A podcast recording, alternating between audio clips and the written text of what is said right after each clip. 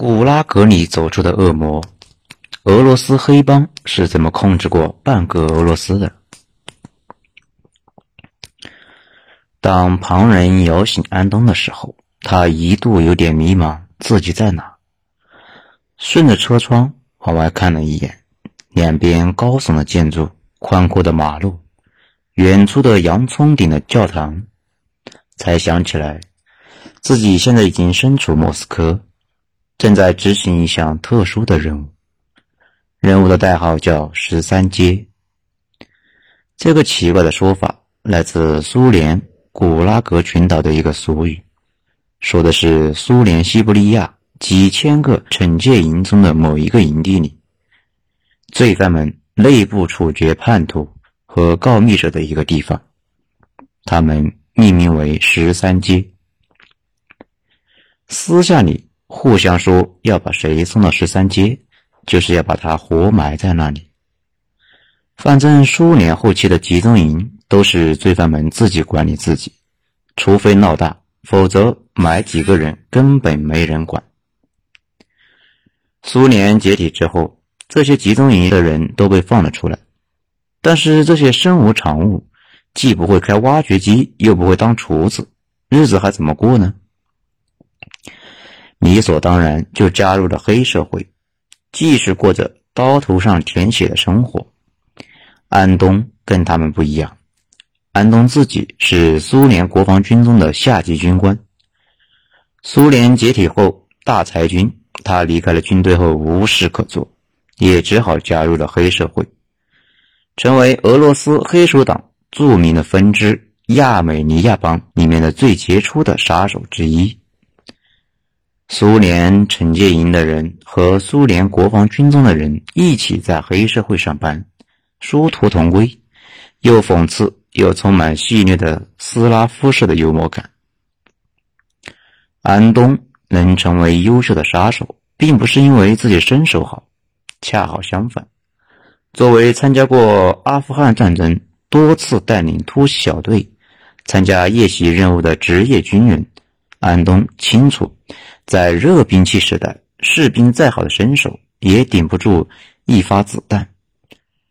热爱好莱坞的电影，安东知道，好莱坞里面刻画的那些神乎其神的人，在真实的战场上是挺不过三秒。战场上活得久的，往往是胆子小、能趴着就不起来的那种人。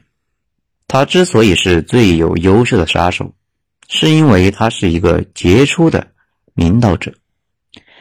事先会长达几天埋头研究要解决敌人的庄园地图，仔细配置火力，带领杀手小队先埋伏在突袭的地方，趁着对方不注意，突然多点同时发动进攻，对方还没反应过来，已经偷袭得手，在对方支援人员赶来之前迅速撤离。这一次，他们要去清理一个地方，叫做安特卫普邦。俄罗斯著名的犹太黑社会组织，由于俄罗斯犹太帮长期贩毒给比利时的安特卫普，所以这伙人也叫安特外普帮。这伙人在上个月袭击了安东所在的帮会罂粟种植区，抢走了他们在切尔贝利社区种植的大量罂粟，这已经严重违背了黑帮互相之间的戒律。所以务必要报复回去。如果示弱，会被其他帮会一拥而上，死的连渣都不剩。安东这次来莫斯科，就是专程来投递信件。安特卫普邦盘踞的地方叫卢比扬酒吧。安东在来之前，已经对着照片做了一个模型，并且和手底下的兄弟们仔细设计了攻击的方案。在冲锋枪上拧上了消音器，穿上软底鞋。因为木质酒吧地板是用军靴一踩就有巨大的声响，并且在背后背了一把斧子，那是用来削掉对方头目的拇指的。那个拇指上带着一个扳指，他们这次要把扳指和拇指一起带回去。任务进行的异常顺利。他们选在清晨动手，酒吧刚开业，里面基本上没有顾客，大街上也没有人。三组六个杀手漫步似的走到三个出口前，还没等警卫上前问话，突然拔枪射向事先安排好的守卫脑袋。在警卫倒地之前，已经进入了酒吧。里面的人看到三个入口都有人进来，还没想好先跟哪伙人打招呼，已经挨了枪子。清理完一楼后，安东他们最后上楼，在楼道的尽头房间里面找到了安特卫普邦的头目，对他说：“请收下来自谢盖尔的问候。”随后一枪爆头，砍下拇指。等到楼下，其他人已经在酒吧各处倒好汽油，听见远处隐隐约约的警报声，大家出门后打着火机扔向酒吧的方向，头也不回坐回车里，拉上车门，摘掉头套，开车不紧不慢地离开了莫斯科。这事发生两年后，一九九六年，安东手底下一个小弟丢失了一笔巨款。被组织高层通过排除法排除了所有知情人后，锁定了安东。安东随后被追杀，逃往西方，在美国出版了回忆录。大家才知道，一九九四年莫斯科酒吧屠杀案背后原来是一起黑帮火拼。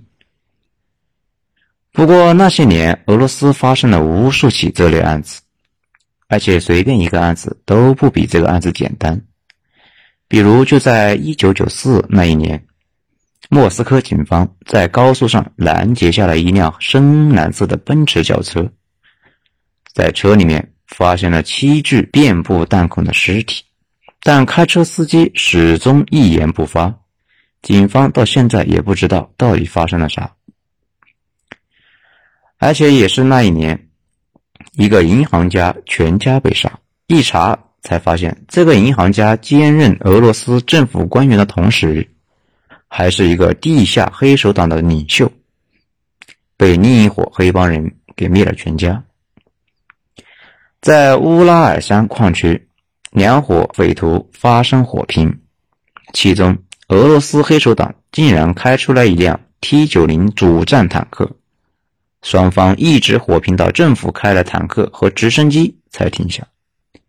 最离谱的是，一个专门倒卖俄罗斯核燃料的黑社会组织，从莫斯科诺金斯克区一家的工厂里面偷走了一批浓缩铀。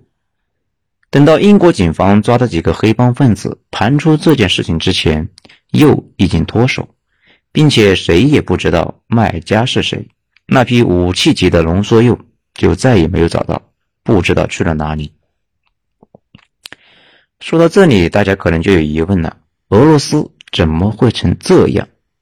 我们接着往下说，大家就明白了。俄罗斯人一直有搞黑帮的传统，从沙俄时期就屡教不止。原因啊也不复杂，俄罗斯地广人稀，一直也缺乏对老百姓的有效管理，而且俄罗斯人又以游牧部落为主。后来又融入了蒙古人的血脉，血液里流淌着酒精和火焰。大平原又适合到处溜达，非常不好管。沙皇也简单粗暴，碰上不服的全部流放西伯利亚，甚至都不听他们解释到底是哪方面不服。在斯大林时期，应该是俄国最干净的时期，所有土匪不是被秘密警察追杀。就是被送到了古拉格群岛接受社会主义改造。这里大家注意一下，这个古拉格群岛在地球上面是不存在这个岛的。他把遍布在苏联全境各种惩戒营叫做古拉格群岛。他以前在那里接受劳动改造的时候就已经完成了居住。早期时候，大家以为那里都塞着俄罗斯的坏逼们。后来索尔仁尼琴的那本书出版之后。又觉得里边全是被冤枉的人。其实这里是两种说法都偏颇了。俄罗斯这个国家吧，最不缺的就是各类黑社会，尤其在沙俄帝国崩溃后，整个国家都乱作一团，所有的魑魅魍魉都跑了出来。随后的大镇压中，这些人都被送入了集中营参加劳动改造，后来又把大量因言获罪的人都关押了起来。所以，古拉格里面有不少是被冤枉的，但是也有不少人在哪国都得被判刑。俄罗斯这个国家的人民应该是所有国家里面最难治的一个。你可能就纳闷了，那你关着几百万人正常吗？问题是，现在美国监狱里面也关着几百万人呢。之前有一篇地球知识局的一个文章，专门讲了这个事情。美国占全世界百分之五的人口，却关押着百分之二十五的犯人。这里面咱们摘一段下来。而到近几年，美国各类犯罪频发，美国涉嫌持枪犯罪持续高发，监禁率更是居高不下。二零一六年，全美共发生枪击事件五万八千一百二十五起。共造成了一万五千零三十九人死亡。也正是在这一年前后，美国的监禁率跃居美国的监禁率跃居世界第二，受过监禁的人数高达了七千万。也就是说，每三个成年的美国人就有一个人坐过牢。所以说吧，古拉格里面关押无辜的人这件事，一定要踩上一万只脚。但是也不能忽视里面同时关押着俄罗斯几乎所有的坏蛋，正是这些人形成了后来俄罗斯黑帮的中坚力量。二战爆发后，苏联军队严重缺员，苏联前后多次对古拉格发布征兵令，如果愿意去战场上干纳粹，战争结束之后如果没死就予以减刑。这些人在不同的地方称呼也不同。比如美国人就叫他们惩戒营，这伙人立功心切，因为如果没有战功，还得回古拉格去，那样的话还不如死在战场上。所以这伙人军纪差又跑得快，几乎所有战场上他们都在最前端。后来进入中国东北的第一批苏联红军就是惩戒营的，烧杀抢掠无恶不作。后来进入东北的红军。军纪好了很多，这一点很多老人们都知道。之前在央视采访过一位老太太，说是苏联红军刚来的时候穿的破破烂烂，军纪极差，根本不像是军队。随后来到的才是正常的士兵，大家都跑去举报之前那些人干的坏事。整体来说，只要能说清楚是谁干的，犯事者立刻就会会被宪兵拉到路边枪毙。所以中。东北老百姓对苏联红军非常分裂，有的说坏透了，有的说还挺好。其实说的往往不是一伙人。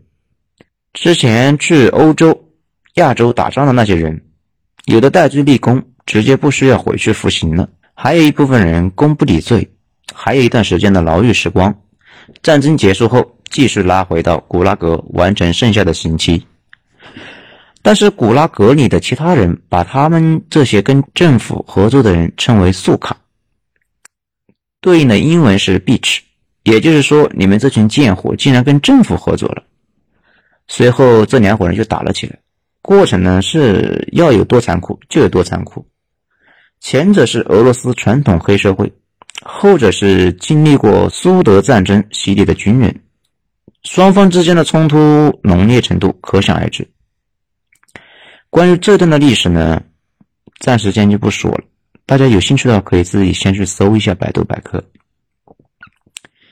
一九五三年，赫鲁晓夫上台，对古拉格群岛进行了筛别，纠正了斯大林的那些极端政策，把那些意见者基本都给放出来。到此为止是个边界。一九五三年之后，苏联的古拉格群岛里面关着的基本上都是穷凶极恶的人。而且是在俄国都算穷凶极恶的人，你们可以仔细感受一下。但是放出的那些人也不全是良民，很多坏蛋被当成政治犯给放了出来。他们从1953年开始一直闹腾，成立了大小无数个小帮会。不过整体而言，在苏联政治下很难搞出大动作来，为什么搞不出来？你们都懂。搞不出大事情来，并不代表搞不出小事。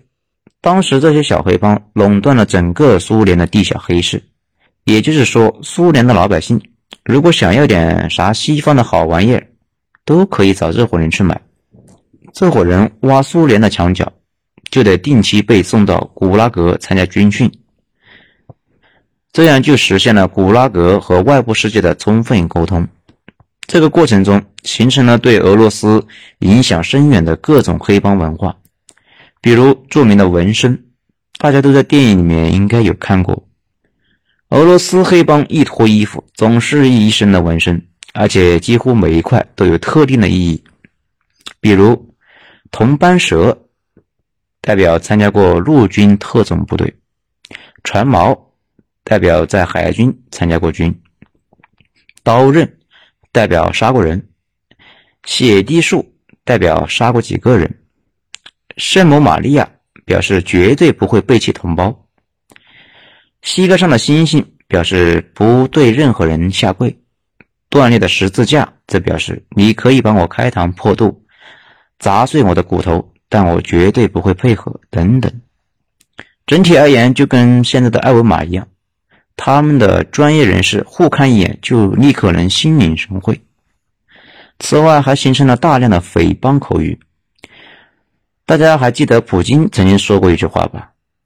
我们将到处追击恐怖分子，原谅他们是上帝的事。我们的任务就是送他们去见上帝。在机场抓到的就在机场枪毙，在厕所抓到的就溺死在马桶里。用马桶要淹死人，这个超难的操作，在这个全世界都知道，但是俄罗斯人却知道他在说啥。这就是古拉格留给俄罗斯人民的遗产。古拉德格的犯人经常把那些他们认为很龌龊的人淹死在粪坑里面。如果是个告密者，可能会被拔掉舌头，或者往他的嘴里面钉个木桩进去。总之，未来赫赫有名的俄罗斯黑帮头目。以及俄罗斯黑手党的文化都在这里孕育着，但是整体而言，苏联在那些年黑社会做不起什么风浪来，社会主义的铁拳分分钟教他们做人。但苏联到了一九九一年，那不就完蛋了吗？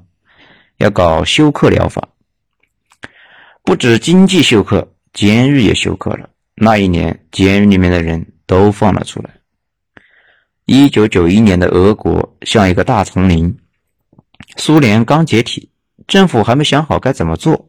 不过国家机器已经在解体，先是军队大规模的开始裁军，而且由于经费不足，很多士兵长期拿不到任何的补贴，也开始倒卖物资。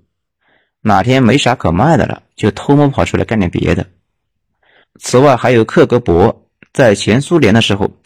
成为一名克格勃是非常非常酷的事情，但是现在已经毫无荣光可言。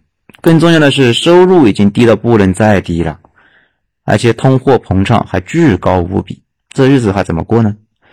所以克格勃的人也大量的流失，最后是监狱，古拉格群岛里面被囚禁了七十年的恶魔被放了出来，俄国、俄罗斯一夜之间回到了沙皇时代。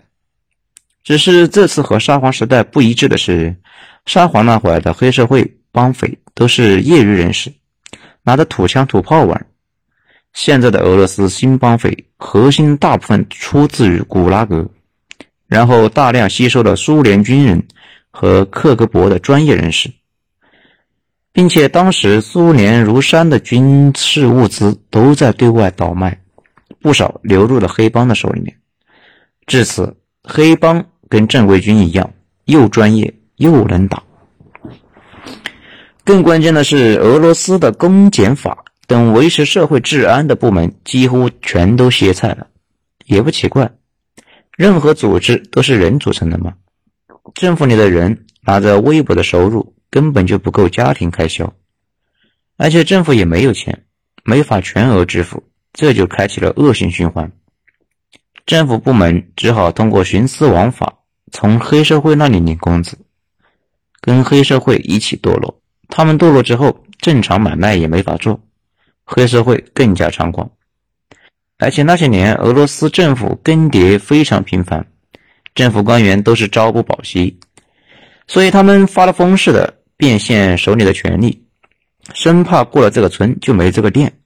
到后来，政府官员也都有深厚的黑社会背景。俄罗斯真正走上正轨是在二零零三年左右，国有化了那几个石油巨头后，给公务员把工资勉强发上。这样，社会治安和公检法才运转起来，才开始专注于打击黑社会、整顿社会治安什么的。第一阶经济学，比如大一和大二经济学里面，几乎都不考虑财政的问题。其实，经济学最关键的一部分就是财政。绝大部分帝国崩溃都是因为财政崩溃引发了市场和国家的崩溃。更扯的是，由于当时特殊的环境。俄罗斯黑帮的文化素质一下子飙得很高。苏联解体后，大量的知识分子不是没事可做了吗？这些人里不乏这个星球上最顶级的数学、物理、化学家。随着苏联的研究机构大规模关闭，这些知识分子竟然成了下岗的员工。先是大规模的出逃，据不完全测算。跑掉了一百多万俄罗斯最顶级的头脑，这些人都去了西欧，还有不少人去了美国。当时的物理学家和数学家在华尔街那是成了一个抢手的东欧物资。现在也有非常多的华尔街交易员是当初苏联解体的时候过去的，不过已经坐上了比较高的位置。这些人更愿意招俄罗斯籍的交易员，所以华尔街的俄罗斯人多得离谱。此外，不少来了中国，对中国军工业的影响很大。嗯，这个大家应该都清楚。俄罗斯的知识分子另一个的去处就是做黑社会。BBC 有过一个纪录片，说的就是一个俄罗斯的核物理学家，他们研究所关门，他们正在发愁前路在哪里的时候，有人给他打电话说，只要帮忙解决一些核设备拆解和运输的工作。就给他十万英镑，在一九九一年，对于他们这样的科学家来说，十万英镑是个天文数字。然后他就跟那伙人一直干到了一九九九年，中间帮助黑社会拆解核设备，对核设备进行重新编程，顺便也给黑社会提供热核相关的咨询服务。后来那伙倒买核原料的人被抓了起来，他也决定退休。去英国买了个小别墅，顺便写了几本书。当然，最重要的还有大量的化学家去制毒这个事情，也成了一个大麻烦，一直折腾到现在。联合国扫毒工作机构在一九九三年就报道，俄罗斯国内至少有十万个鸦片种植园，没有错，十万个。乌克兰超过了一千公顷的土地都在种植毒品。这些都是在苏联一九九一年之后解体后两年的工作成果。这些毒品主要是卖往德国、法国、英国等西欧国家。美国不太买俄罗斯的毒品，因为美国人有自己的毒品后花园。而且大家都知道，罂粟熟了之后可以提纯鸦片，但如果直接去卖鸦片就太业余了，风险大，利润薄。这是属于初级玩家才玩的东西，最好能提纯，提纯到吗啡什么的，然后再卖，这玩意才赚钱，而且好携带。有点像之前的那个段子，中国用两轮船的袜子和衣服换回了美国两飞机的手机芯片，现在也一样，一皮卡的吗啡可以换回来一卡车的欧元。问题，这玩意是个技术活，普通的黑帮分子玩枪砍人什么的比较在行。这种技术活一般是搞不定的，那怎么办呢？找专业人士了。前苏联那么多顶级的化学家，现在都在失业状态，多打听几个，肯定有愿意加入的。就这样，苏联解体之后，东欧拆掉了导弹发射井，换上了毒品作坊，搞得西欧痛不欲生。比如，在一九九二年。波兰警方带着飞机和装甲车突袭了一个冰毒制冰厂，发现这个厂子的技术负责人是波兹南大学的一个化学系的教授。三个月后，乌克兰首都基辅也破获了一个制毒中心，发现高级制毒专家竟然是两个前苏联的知名化学家。就在前几年，俄罗斯警方破获了一个给美国人制造芬太尼的厂子，发现制毒骨干也是一群前苏联的知名教授。芬太尼大家都知道吧？就是那个麻醉药，每年毒死的美国人比他们枪击死的人都多。到现在大家都懂了，俄罗斯著名的黑帮头目大卫·郭家庭的那句话了吧？知识分子才是我们犯罪王国真正的财富，用知识武装起来的犯罪团伙才是贩毒界的未来。正是因为尝到了知识的甜头。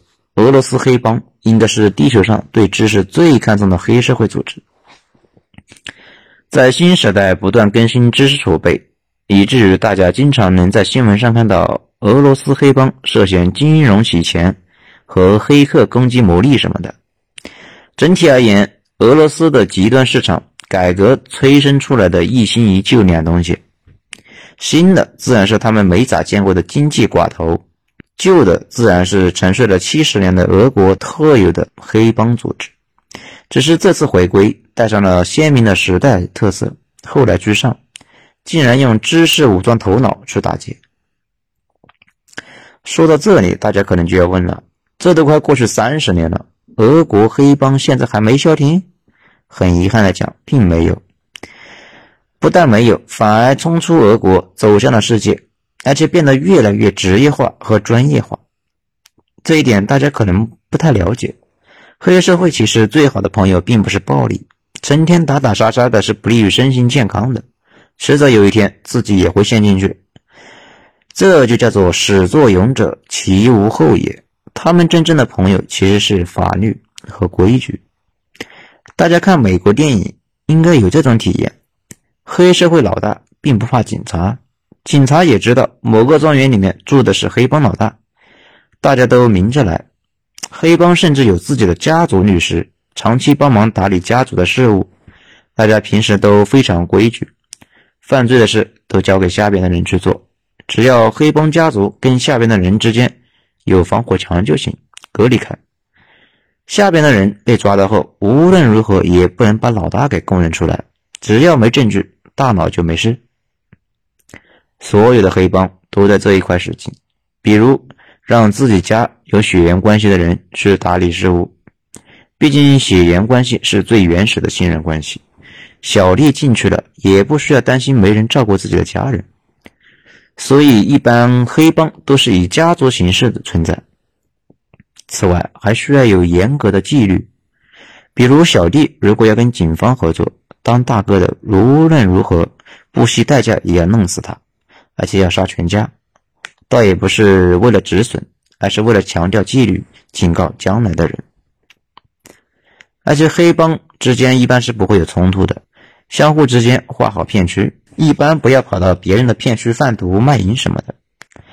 等把这些事情都做了，就成了一个合格的、专业的 international 黑帮组织。